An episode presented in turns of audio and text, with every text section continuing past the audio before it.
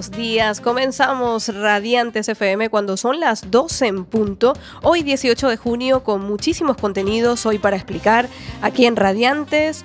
Os hablan Mari Carmen Vivas y hoy me acompaña pero muchísima gente con ganas de hablar, con ganas de contar mucho acerca de sus vidas, como por ejemplo hoy tenemos a Javier Ribascao. Bienvenido Javier. Hola, buenos días a todos. ¿Qué tal estás? Fantástico. Bueno, joven emprendedor de 34 años, ¿no? Actualmente distribuidor autorizado de Rainbow. Y bueno, que hoy nos vas a contar muchísimas cosas porque vamos a hablar precisamente de la felicidad en el trabajo. Qué, qué, fantástico, cómo me encanta escuchar estas palabras de ti. Vale, pues qué bueno. También a mi compañera inseparable, la tertuliana de Radiantes, es Mónica Fernández. ¿Qué tal, Mónica? Hola, pues hoy de domingo, la verdad. De domingo. Aunque hace un día radiante. la verdad es que sí. Alicia Rivela, profesora de yoga kundalini, además tiene su faceta de teatro. Ella nos va a hablar de ese fin de semana que viene que va a estar cargado de muchísima energía en la naturaleza, ozoño. Ella es Alicia Rivela, bienvenida. Hola, buenos días a todos, ¿qué tal? A ver si te escuchamos, Alicia, ¿sí? Hola, buenos días a todos, ¿qué tal? ¿Cómo estamos? ¿Qué tal, Alicia? Muy bien pues con muchas ganas también de hablar contigo. Eh, vamos a presentar también a Paloma que nos acompaña hoy. Ella también, bueno, actuó hace nada en Torre de Babel. Rosalía de Castro, Paloma, bienvenida. Hola, buenos días a todos, gracias. actuó hace poco allí en el Rosalía, eh, pero nos va a acompañar hablando, por supuesto, de estos temas que nos nutren, que es la felicidad en el trabajo. ¿Se puede llegar a conseguir realmente la felicidad en el trabajo? ¿Es eso posible hoy en día? ¿Cuáles son esas nuevas tendencias? ¿Cómo podemos manejar el estrés? Esto y mucho más en unos minutos. El reportaje Congreso de la Felicidad en el Trabajo realizado en Barrio de la Masa. Y bueno, vámonos con este tema de Zona Yobarté, es Gambía y nos vamos, pero en nada ya volvemos con ese Congreso de la Felicidad. Allá vamos.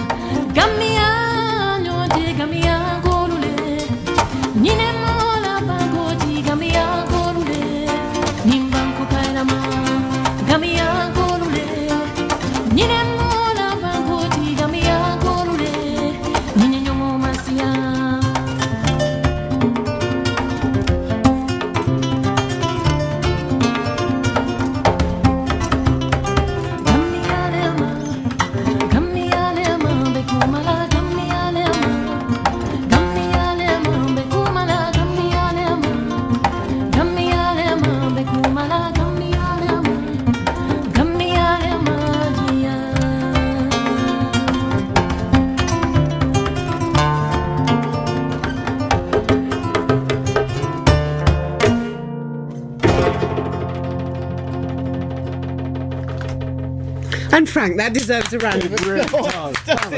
Innovación, creatividad, manejo de técnicas para gestionar el estrés, gestión de las personas en las organizaciones, nuevas tendencias son algunos de los contenidos tratados en el octavo Congreso de la Felicidad en el Trabajo, organizado por AEDIPE Galicia.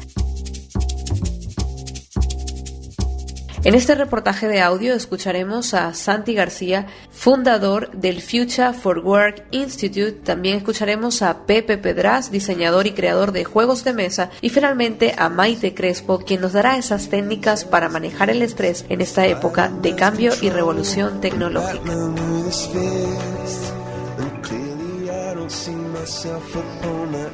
Los nuevos trabajos que se están creando son trabajos que requieren unas, un nivel de cualificación y unas capacidades eh, que no son fáciles de adquirir por las personas, ¿no? que pierden un trabajo de estos, de estos rutinarios. Ese es uno de los grandes, uno de los grandes retos. ¿no? Ese es uno de los, de los drivers de todos estos cambios, ¿no? la revolución tecnológica.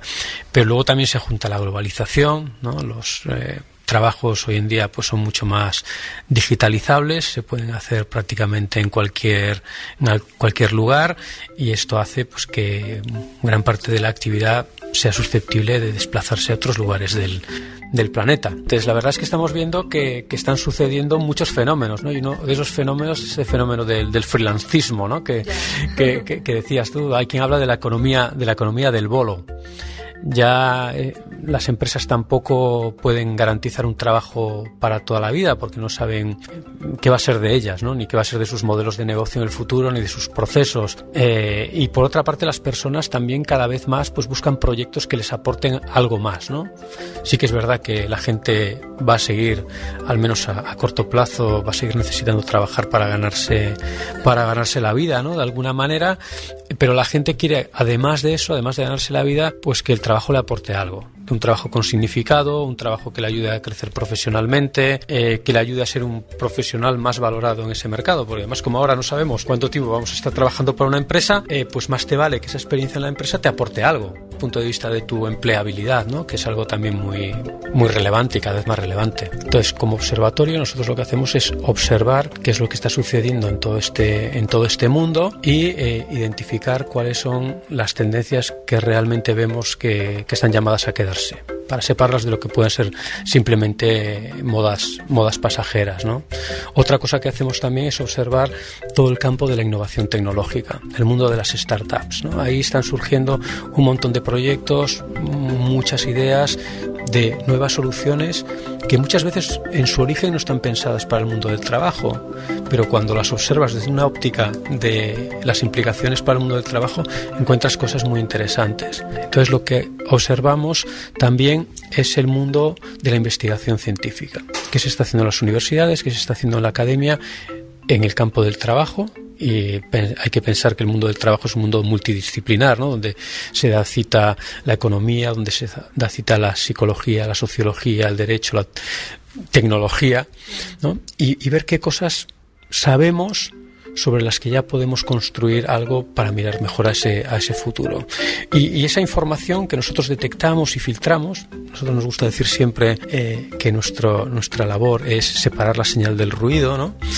Eh, esa señal nosotros se la ofrecemos a las, a las empresas que contratan nuestros, nuestros servicios. ¿no? Una de las realidades que vemos en el mercado de, trabajo pues, de España, ¿no? sin ir más lejos, eh, son estos desequilibrios entre oferta y demanda. Tienes, por ejemplo, empresas tecnológicas que les cuesta muchísimo contratar ciertos perfiles porque no encuentran. Y no encuentran, sí, por, por una parte por un exceso de demanda, pero por otra parte porque el sistema educativo no es capaz de producir esos perfiles con la rapidez eh, que les surge esa necesidad a ellos. Y por otro lado, sin embargo, tienes una universidad que sigue produciendo titulados en ciertas materias que luego lo tiene muy complicado para, para trabajar, ¿no?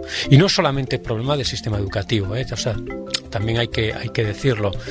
Una diferencia que nosotros vemos entre España y otros países es que en general en la empresa cuando contrata a alguien está muy cerrada en cuanto a los perfiles educativos, los perfiles eh, académicos. ¿no? La gente quiere, pues yo quiero contratar a un ingeniero, quiero contratar a alguien que haya estudiado administración de empresas. Es decir, lo que tú has estudiado en la universidad aquí es más condicionante de tus oportunidades de trabajo que en otros países. En otros países yo creo que el empresario, el empleador en general, está más abierto a tratar de anticipar ¿no? o, tratar de investigar cuáles son las oportunidades que puede representar para su organización contratar a alguien con un perfil diferente, ¿no? con alguien que a lo mejor oye, pues ha estudiado filosofía. son formas distintas. Ahora se habla mucho de la necesidad de que las organizaciones tengan una cosa que se llama diversidad cognitiva.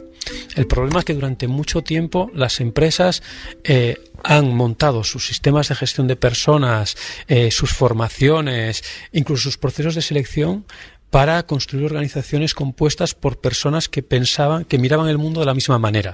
Empezamos a darnos cuenta de que eso es muy limitante para una organización, sobre todo si tú para competir en el mercado hoy tienes que eh, basar tu competitividad en tu capacidad de innovación, en tu capacidad de adaptabilidad, tú necesitas personas que vayan interpretando lo que pasa alrededor desde ópticas muy diferentes, ¿no? Para poder tener interpretaciones alternativas y no verlo todo, todo igual. Si tú ves el, mundo igual, eso es muy limitante y al mismo tiempo es un riesgo para tu empresa porque te puede venir una amenaza, eh, un peligro por donde tú no lo ves, ¿no? El valor que les puede aportar ya no solamente los millennials, ¿no? sino la combinación de esos millennials con gente de otras generaciones que puedan ayudar a incrementar esa diversidad cognitiva de la que hablábamos antes. Hay que tener en cuenta las tendencias, pues por ejemplo la forma en la que se organizan las empresas. ¿eh? Las empresas necesitan esa agilidad para, para competir, ¿no? Un mercado que va cambiando, donde sus tecnologías y sus procesos se quedan, se quedan obsoletos y entonces ya tienen que eh, montar otras fórmulas de organización distintas.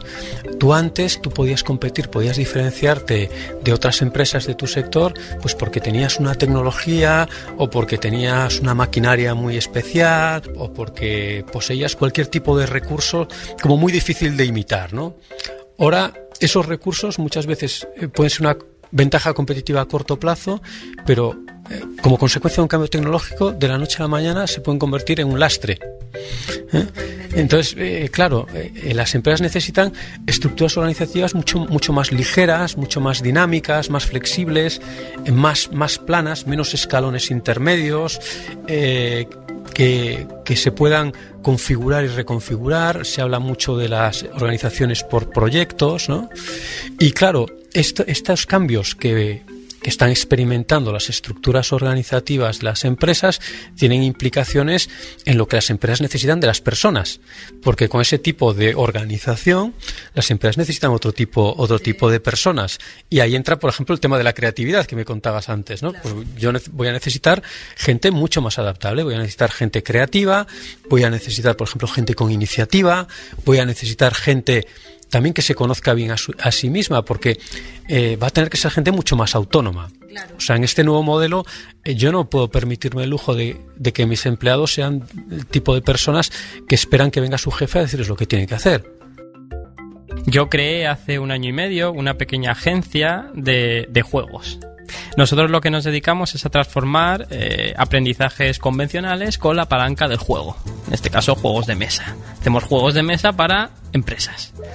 ¿Vale? Entonces transformamos, eh, como ya te he dicho, métodos clásicos, pues la típica formación de, liderazgo o la formación de, de, gestión del tiempo y creamos juegos de mesas ad hoc. ¿Por qué lo hacemos de esta manera? Pues bien, lo hacemos por una palabra muy clara que se llama infoxicación. Estamos en un entorno donde hay un exceso de información que lo que hace es que perdamos la atención en lo que realmente importa. Y el juego lo que permite es una herramienta que permite mostrar esa información de una manera diferente, creando una serie de sensaciones en los usuarios crea atención, fomenta la curiosidad, motiva, etcétera, etcétera, con lo cual fomenta el aprendizaje, que es el resultado que quiere cualquier empresa. Cuando abrí esta pequeña agencia, lo primero que pensé es innovación. Me va a llamar Google, me va a llamar Twitter, me va a llamar... Pero nunca pensé que me iba a llevar una empresa industrial. Entonces, lo que hicimos fue transformar una formación, fíjate, de calidad de envases. En esa fábrica se fabrican miles y cientos de miles de envases al día. Pues envases de la, de la mermelada aero, etcétera, etcétera. Pero hay envases que tienen desperfectos.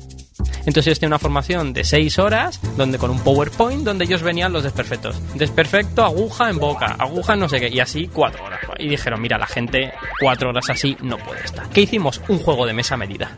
Ese juego de mesa lo que presentamos era esa misma información, pero la gente lo que tenía que hacer era interactuar con un público que nosotros llamamos el, usuario, pues un usuario de una estancia en la empresa media de 20 años, lleva mucho tiempo, gente pues que la media de edad rondaba los 40 años, gente ya mayor, un público que, que a priori se antojaba complicado y los resultados fueron, fueron muy buenos fueron muy buenos, fue recibido extraordinariamente bien por todos los participantes, las calificaciones fueron de las más altas en el último año en todas las formaciones que se hicieron dentro de Veralia y se presentó a un concurso internacional dentro de Veralia de buenas prácticas, porque a la gente le gustó, le gustó muchísimo todo en esta vida se consigue. Yo creo que hay un, hay un largo debate entre dos términos que es el talento y la capacidad. Mucha gente dice que busca talento. El talento es algo innato. Tú cuando naces con un oído especial, pues sabes tocar el piano perfectamente bien. Pero lo que hay ciertas cosas que son capacidades y las capacidades se perfeccionan y la creatividad se puede perfeccionar. Y la creatividad yo le llamo que está muy vinculada a una cosa que se llama integración conceptual. La creatividad no es más que coger dos conceptos ya existentes juntarlos y que salga uno nuevo. Y sobre todo no ponerte límites. La creatividad no es más que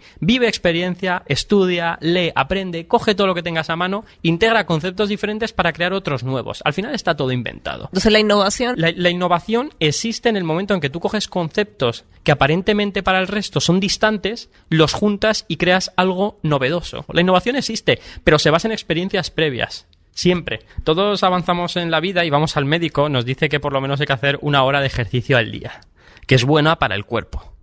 Pues yo digo que, por favor, si, si, os parece bien, que juguéis 15 minutos todos los días. Porque si una hora de ejercicio al día es buena para el cuerpo, jugar 15 minutos lo es para el espíritu. Como yo me dedico a la gestión de estrés, que es uno de los rasgos principales eh, de, problemática en las, en las empresas, o sea, todo el mundo que le preguntas qué problemática puede haber en, en, la empresa, pues incapacidad para manejar el estrés.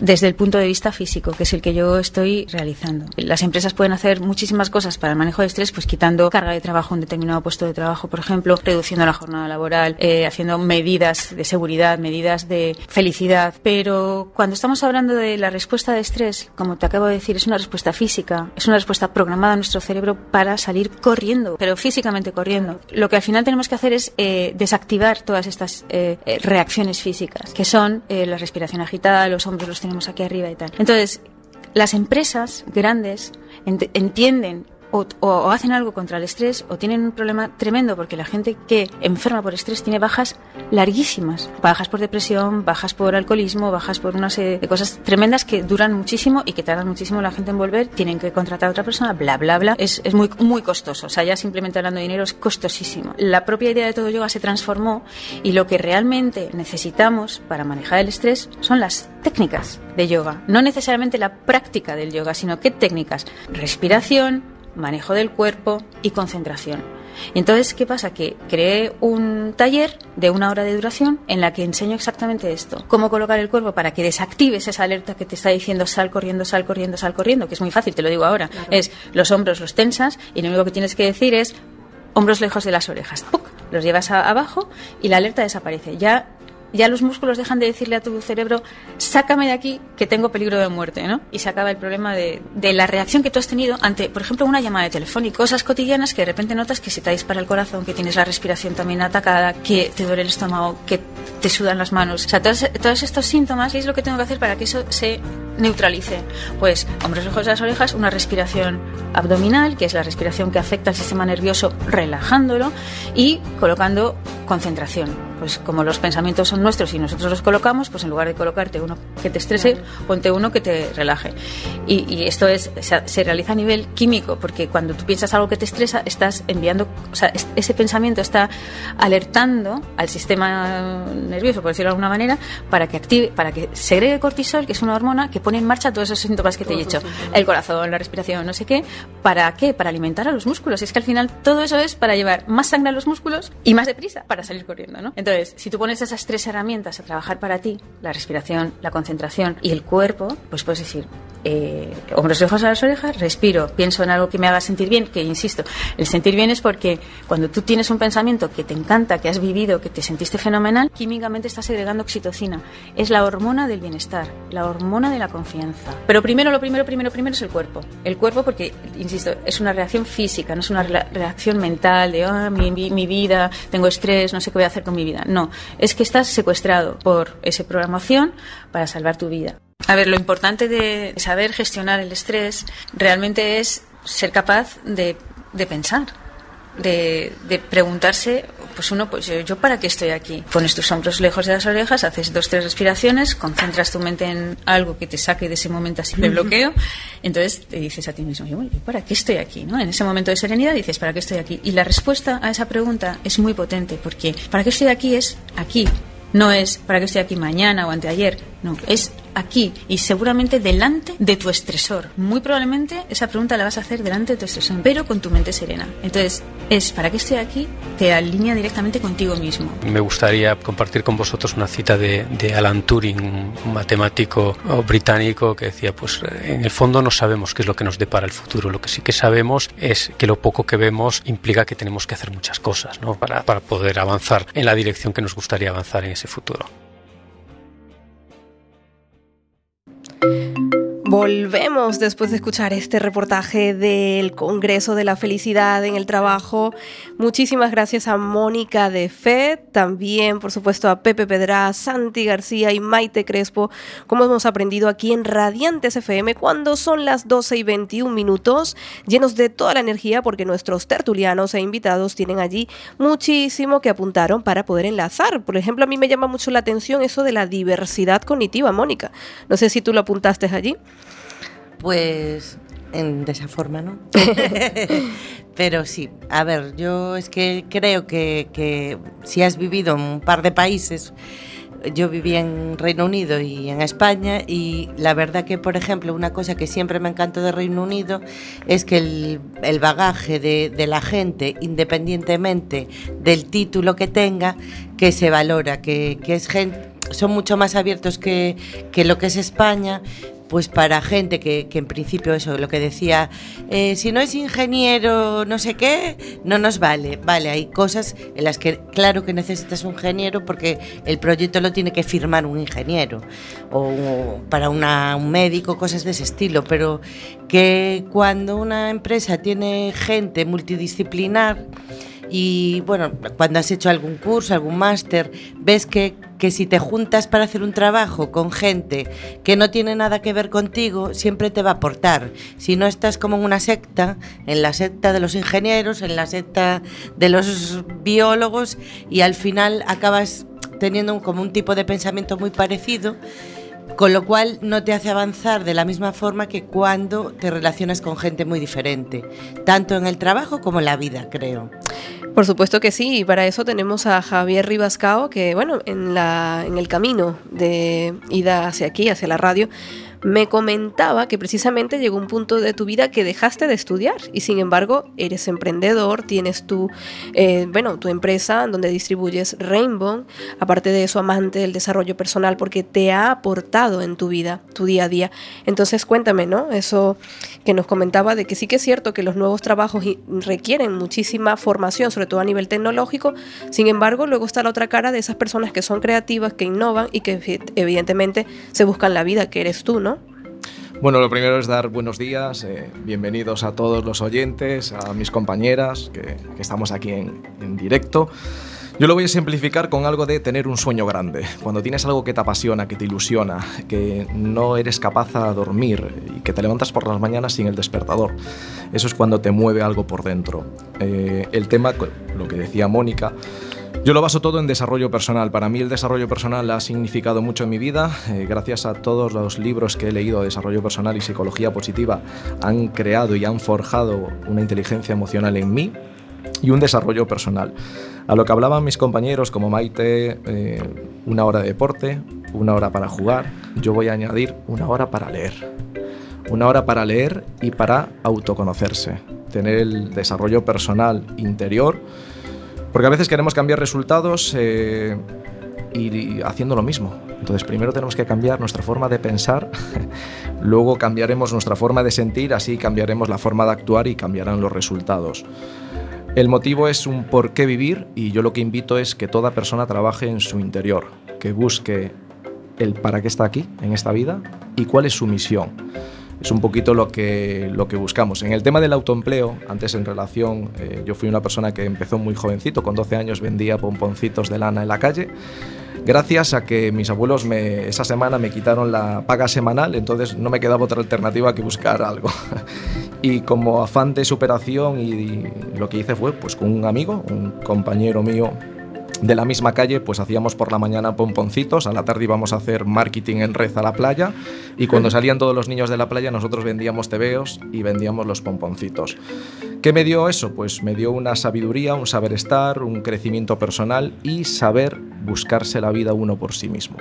Pues mira, muy interesante también, ya vamos a continuar, eh, perdóname un momento, porque ahí eh, también quiero poner a Alicia Rivela, porque ella actualmente, eh, también yo te defino a ti, Alicia, como una buscavidas. Desde que te he conocido, tú eres una buscavidas, ahora mismo, además, aparte del yoga kundalini, que tú eres profesora de yoga, también estás involucrando el teatro en esto, ¿no? Pues sí, me gusta la palabra buscavidas. y es verdad que últimamente eh, me define bastante. Bueno, el teatro ya hace más de 10 años que, está en mí, ¿no? que, que di como mm, eh, lo, que, lo que comentaba aquí el compañero, te levantas y dices, esto tengo que nutrirlo.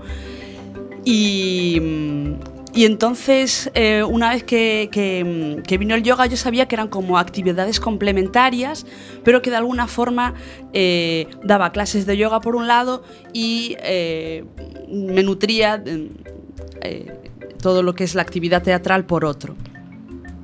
Y bueno, pues este, este mes dándole vueltas digo, esto es, se tiene que fusionar. Y es que además es eh, justamente estamos hablando también de mm, a mí me gustó una de las palabras que apunté fue la, lo de la programación corporal. Entonces yo, yo llamo la desprogramación también ¿no? porque en realidad hay mucha memoria en el cuerpo alguna que tiene que activarse y otra que tiene que desactivarse eh, entonces en este caso em, surgió el lugar de Osoño, Finca de Osoño, y tenemos yo creo que eh, la gran oportunidad de vivir en un lugar como Galicia, donde la naturaleza es rebosante, exuberante y está ahí en, cualquier lugar, y usarla también como, eh, como conexión, como realmente no sentirnos ah, voy a conectarme con la naturaleza, es que somos parte de ella.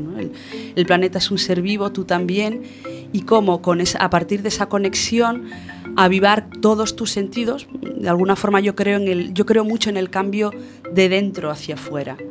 Y eh, a partir de ahí empezar a, bueno, pues a escucharte con todos estos sentidos que te van diciendo, cómo vas eh, incorporándolos. Y otra de las palabras que apunté que, y que comentó también el compañero, jugar para mí es muy importante, o sea, despertar tu niño interior dejar que, de alguna forma, bueno, es como volver a tener esa visión del bebé que ve todo por primera vez, se maravilla con todo lo que le rodea y empieza a jugar porque sí, pues esa curiosidad de la cual también he hablado en otros momentos con Paloma, nuestra compañera Paloma, después de escuchar este reportaje de audio grabado allí en el Congreso de la Felicidad, el cual tuve la oportunidad de conocerlos, lo siento, pero los conocí también a Elsa Funset. Bueno, bueno, vamos a ponernos serios. A ver, cuéntame, Paloma, entonces, ¿tú con qué te quedaste realmente ahora, en este momento de vida que también tú estás en un momento de cambio y de conocerte y luego pues ya se irán dando todos esos, eh, digamos, proyectos que tienes en mente? Bueno, mira, a mí me ha parecido muy interesante el tema de, nutrirte con lo que haces. Yo creo que, es fundamental en el ser humano y, llevándolo al tema del trabajo, a la felicidad en el trabajo, creo que es muy importante eh, conocerte también para saber qué es lo que realmente te gusta hacer. Porque cuando llegas al conocimiento de qué es lo que te gusta hacer, creo que lo que vas a hacer lo vas a hacer amando lo que haces, lo vas a hacer feliz, lo vas a hacer contento, vas a dejar... Y lo vas a hacer mejor. la mejor parte de ti, efectivamente, y creo que eso se, se transmite, ¿no? Entonces creo que es importante hacer una búsqueda previa de saber qué es lo que realmente me moviliza en la vida y ponerlo a servicio. Entonces creo que de ahí pueden salir cosas muy bonitas. ¿no? Muy interesantes. Sería muy mágico que todo el mundo pudiera hacer lo que, lo que realmente le gusta. Yo creo que, que funcionaría todo perfectamente. Pues ahí enlazamos, fíjate, con lo que acabas de decir tú, de esa búsqueda interna, enlazamos con un proyecto de Javier Ribascao. A ver, le contamos el proyecto, Javier, ¿de qué trata? Venga, ¿Lo cuentas tú? Pues esto nace de muchos años de experiencia. Bueno, el modelo de negocio que yo tengo y brindo es un crecimiento personal y profesional. Entonces, bueno, es de muchos años de experiencia. Concretamente en enero eh, hacemos 10 años en esta nueva andadura de proyecto. Y de ahí nace eh, todos los libros de desarrollo personal que he leído. Eh, más de 200, ahora el- hace una semana los he contado, son 412 libros de desarrollo personal y psicología positiva. Y entonces eso me ayudó a recomendar libros eh, a todo el personal que nosotros tenemos y a mayores a recomendar fuera, a nivel externo. ¿Qué sucedió? Pues que me siguen preguntando, oye, ¿qué libro puedo leer? ¿Qué libro me aconsejas? ¿Qué libro me recomiendas para el momento que yo estoy o para el área que yo quiero mejorar? Y entonces de ahí nace pues un nuevo proyecto, un nuevo proyecto que va a ser recomendación de libros de desarrollo personal y psicología positiva. ¿Y la página exactamente cómo se va a llamar? Se va a llamar www.librosquetengoqueleer.es. Estará en marcha a partir de septiembre porque en septiembre empezamos ya con la nuevos, bueno, los nuevos formatos de recomendación de libros personalizados y por áreas. Además, lo bueno de este proyecto es que la gente va a poder comprar también los libros a través de esta página. Efectivamente, va a ser una página online de compra online. Va a ser fácil, sencilla, rápida y de recomendación adecuada. Pues mira, qué interesante, de verdad, chicas. No sé, Mónica Fernández, ¿qué te parece a ti esta idea de, de negocio, no? También, bueno, un proyecto, digamos también, porque es un proyecto, me gustó mucho porque conocí una chica, en, en, bueno, la chica de Colectivo Brote, bailarina, que decía, es un proyecto de vida y un proyecto de laboral, ¿no? También personal. Y me gusta mucho esa mezcla de decir, es mi proyecto de vida y mi proyecto empresarial. Entonces yo también creo que es, te pasa a ti lo mismo, es tu proyecto de vida porque de alguna manera te nutrió y te hizo ser el hombre que eres hoy, ¿no? Correcto. Y por otro lado, es tu proyecto empre- mm, también empresarial porque forma parte de uno de los contenidos de Rainbow, ¿no? Es como un branded content, ¿no? Habíamos hablado antes. Sí, bueno, de la empresa Limpieza, Higiene Exacto. y Salud, porque Rainbow somos distribuidores, eh, comercializamos el único producto eh, que viene directamente de fábrica a nuestra importadora y de la importadora directamente al cliente. Entonces, mm, es como un anexo. eh, lo que es la promotora es Limpieza, Higiene y Salud SL, que es la empresa, y yo lo que quise es hacer una empresa imagen y semejanza, con lo cual hice con mis valores, con desarrollando de modo autodidacta y de otro modo con ayuda de profesionales, el darle forma a todo lo que yo tenía en mente. Entonces, bueno, pues ahora sale eh, una nueva, una nueva proyección dentro de todo lo que es el enjambre empresarial. Pues mira qué interesante. Mónica Fernández, estás ahí calladita, 2 Sí, y 33. calladita. No, estoy pensando porque, a ver, yo, yo en principio sí que seguí como lo que se diría una educación seguida por el libro, ¿no? Sí, Esto que desde muy en la pequeña. universidad, este, este, luego haces un máster, luego otro máster, ese tipo de cosas. Pero sí que yo creo que todo el mundo tiene en un momento dado, la- aparte de seguir el caminito, ¿no? Que te van marcando la sociedad o tus padres o quien sea, pues la eh, yo a nivel personal pues tuve la necesidad pues eso de conocerme más a mí misma y ver que no soy solo una cosa, a lo mejor que soy, a ver, un trabajo no te define. Lo que hago es hoy en día es que muchas cosas de mí, porque tengo muchos gustos variados, eh, pues eh, eso, enfocarlos en mi trabajo y vivir mi trabajo aprovechando mis buenas cualidades o lo más que pueda, por lo menos. y vivirlo lo más feliz posible. Luego yo, a ver, en épocas de mi vida tuve que viajar mucho en avión. Yo el libro, los libros de autoayuda o empresariales mm, les llamo un poco libros de aeropuerto. Porque yo después de viajar un par de veces en avión veía que las revistas en general no me entretienen nada, salvo raras excepciones. Y entonces empecé a comprar este libro tanto de empresa activa como de, yo los llamo de aeropuerto porque es donde los compro siempre. Y siempre la verdad que compré un poco el que como que mi intuición me decía según el momento pues por el título y por lo que les dé el argumento atrás, pues el que el que me resonaba en ese momento. Y a ver, de todos vas cogiendo unas cosas más, otras menos, porque y ir aprendiendo, ir aprendiendo. A ver, a mí me encanta conocer gente y tengo un trabajos donde tengo esa posibilidad. Eh, a mayores, pues esforzarme pues tecnológicamente, que yo no soy de la generación millennial.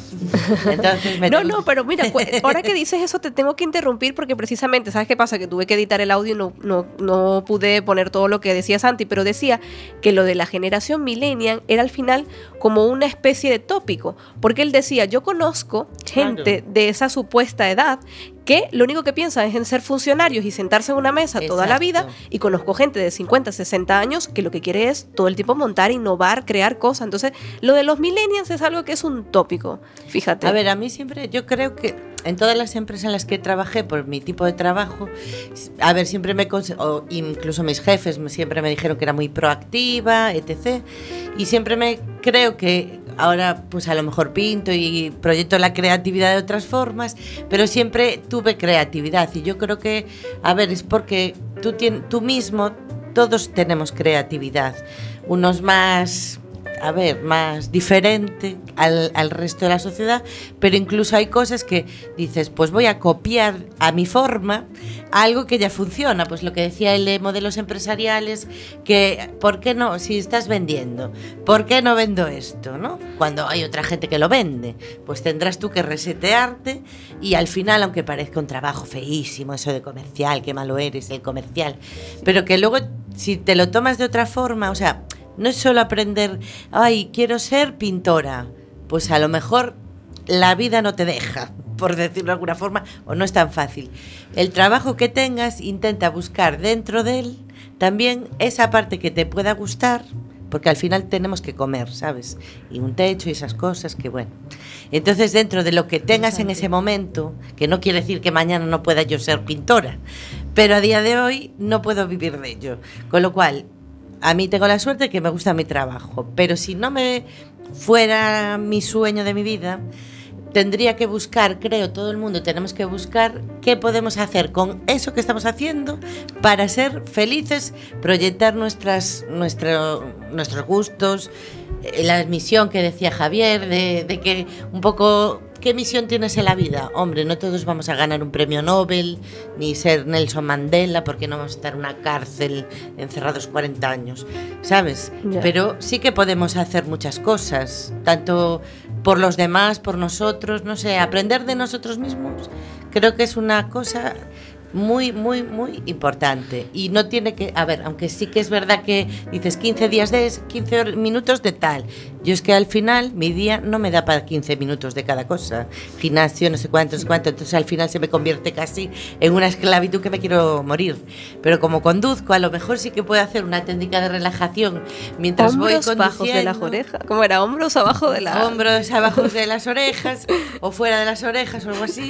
O sea, a ver, que todo puedes irlo haciendo sin incluso que yo creo que si te lo trabajas y el pensamiento positivo, creo que también es algo así, porque yo he tenido épocas, aunque siempre he sido bastante positiva, he tenido épocas negativas, de verlo todo, todo te sale mal. Qué mal, qué, qué mala suerte tienes con todo.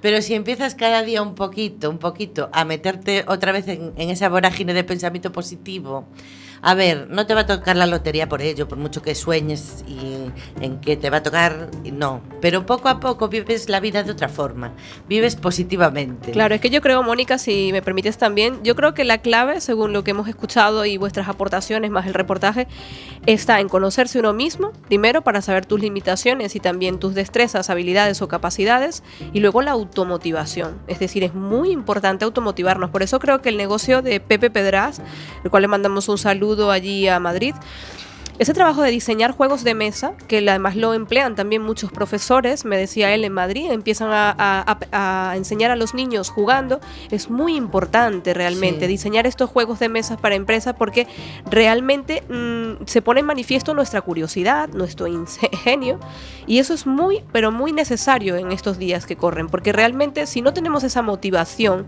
¿cómo nos levantamos el día a día? Realmente. O sea, yo realmente tengo, realmente, vale, es una, no sé cómo es que se llama, pero la tengo pegada en la cabeza, eh, una muletilla, las dos al mismo tiempo. Pues realmente, mira, realmente me cachis. Pues que sí, que hace falta, o sea, mm, estar en ese juego, recuperarlo. Yo recuerdo cuando jugaba al Monopoly todo este tipo de juegos y a mí me encantaba, ¿sabes? Y lo típico que mandabas a alguien a la cárcel también era malita, ¿no? en el tipo Monopoly. Pero bueno, que estabas ahí pendiente de eso y, y hace falta, tía, de verdad es que es algo necesario. Pues chicos, nos vamos a ir un momento con esta canción de los años 60, más o menos, me parece a mí, a lo mejor vosotros me decís, no, que es de los 90. Y en nada volvemos, porque ya queda poco tiempo. Y volvemos. No, esto es de los 90. 60 no, por Dios. Estoy fatal, Dios. 90, ¿no? 90. Eres atemporal, man. Sí, sí, sí. And everything he sees is just blue, like him inside and outside. Blue his house with a blue window and a blue Corvette, and everything is blue for him and himself and everybody around. Cause he ain't got nobody to listen, to listen, to listen, to listen. I'm blue, I've been deed, I've been died,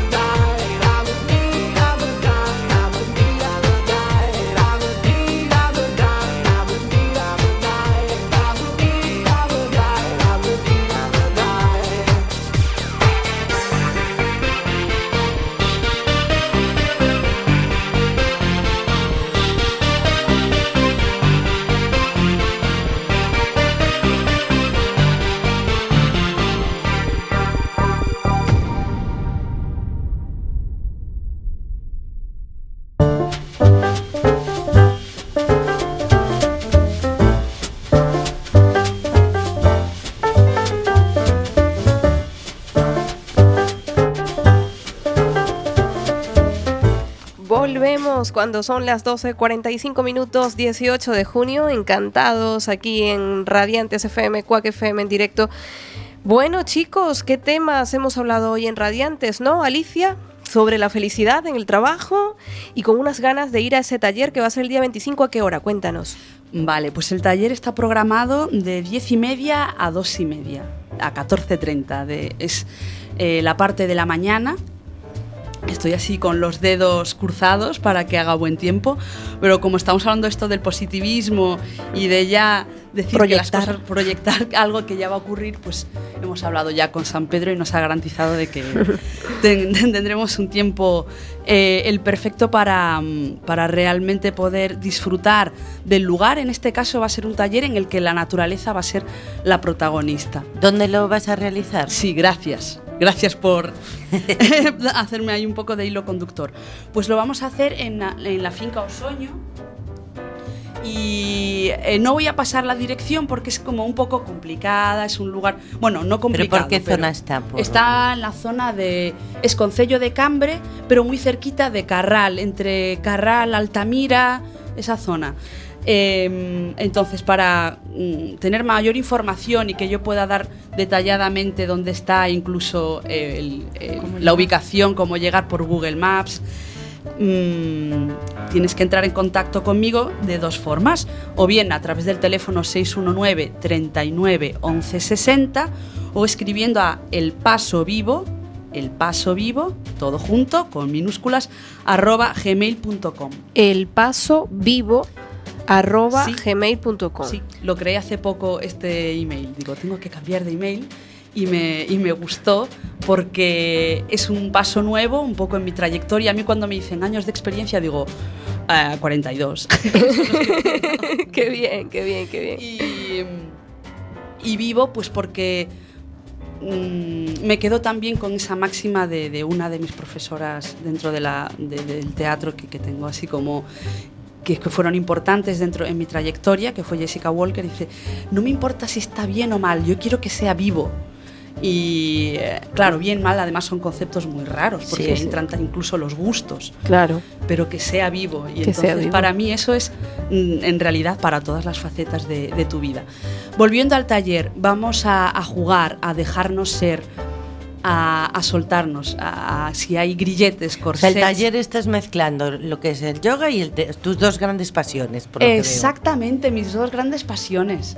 Sí, eh, empezaremos con el yoga a través de alguna respiración, de algún ejercicio que irá para, para eso, para de alguna forma desprogramar, poder rendirte más a, a lo- a- a- a la parte 2 relajarte, yo creo que es muy importante, enlazando con lo que hablamos antes, entrar en contacto con tu creatividad a partir de un estado de, relajación. Yo creo que ahí es cuando llega el chorro y de disfrute. Entonces es relajarte y a mí me gustó una cosa cuando estaba describiendo y me venían las ideas que es el desdibujar incluso tus propios límites corporales y a través de ejercicios de kundalini yoga llegamos a eso.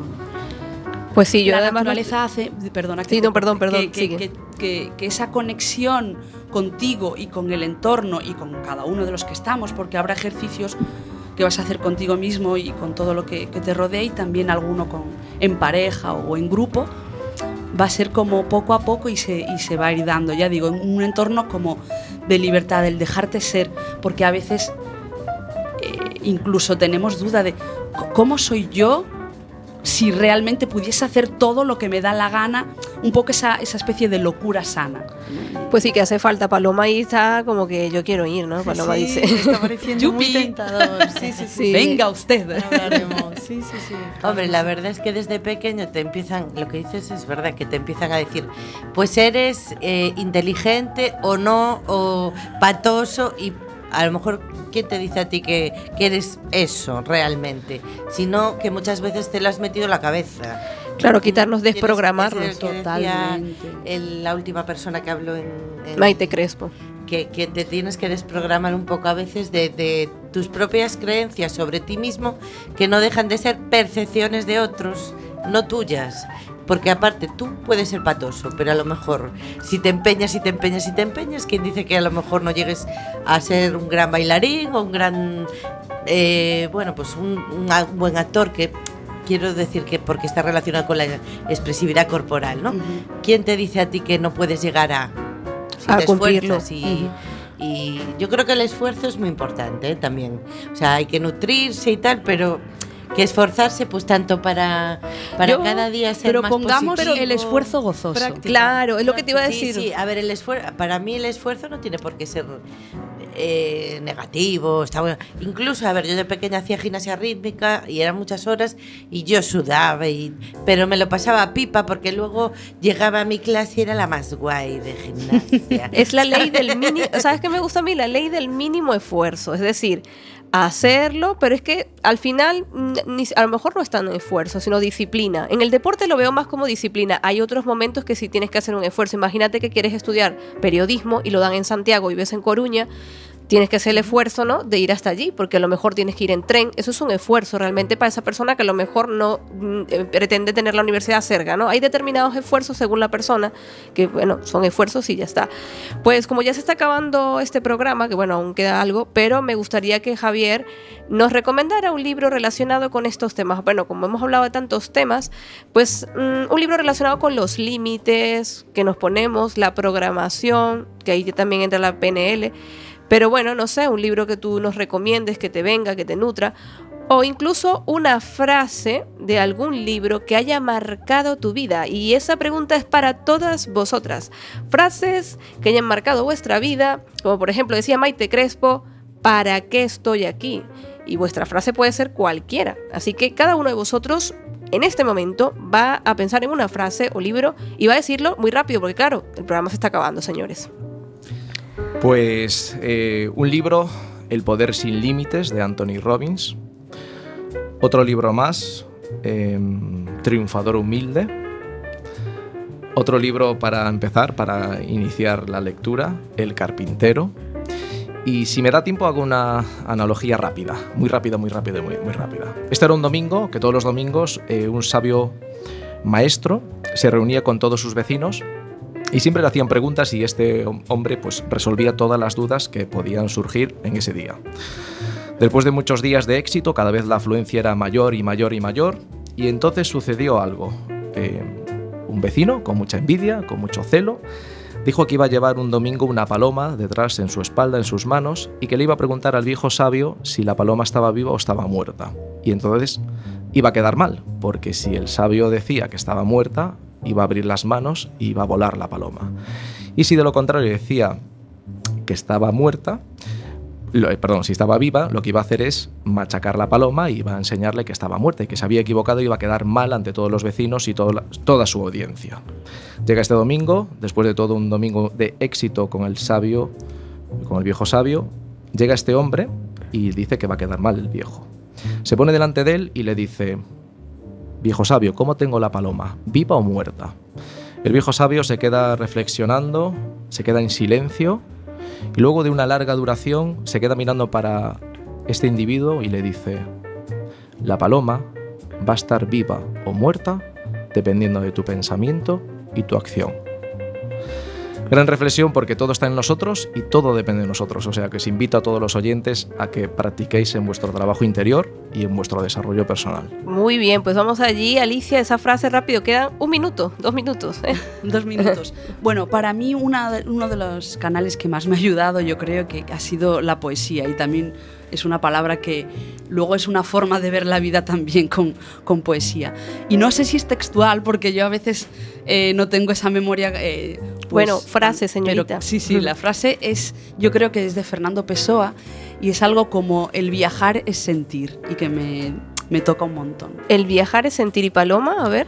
Para mí una frase preciosa, que, que no, no sé de quién es, creo que es anónima, pero que me, me- la sentí mucho, ¿no? Y es, el pájaro canta aunque la rama cruja, porque él conoce el poder de sus alas. Hombre, el pájaro canta aunque la rama cruja, porque él conoce el poder de sus alas y me lo he grabado totalmente. Mónica. Pues mira, yo la verdad es que no tengo ninguna. Yo tengo millones de frases porque siempre he sido curiosa, siempre me ha gustado leer, pero además siempre me ha gustado conocer gente que, aunque sean anónimas, también en un momento dado me han dicho cosas que aparentemente sin importancia, pero que a mí a lo mejor me han hecho un clic. ¿No? En mi cerebro o en mi alma o en donde sea. Nos queda nada. ¿Cuál es la frase? Que no digo que yo Ah, no todo lo que sea soñar, tirar para adelante y, y estar contento con, o sea, orgulloso de ti mismo. sentirse orgulloso de nosotros mismos. Pues nos vamos con esta canción que tanto te gusta, Mónica, Loving Strangers, que por cierto tú sabes quién la canta, ¿no? ¿Quién? Russian Red. Ay, vale, ahí estamos. Nos despedimos con esta música y ya sabéis, nos escuchamos el martes de 4 a 5 en Cuac FM, de nuevo la retransmisión y luego en redes sociales radiantes el podcast. Muchísimas gracias por escucharnos. Hoy cuando son las 12.55 nos vamos.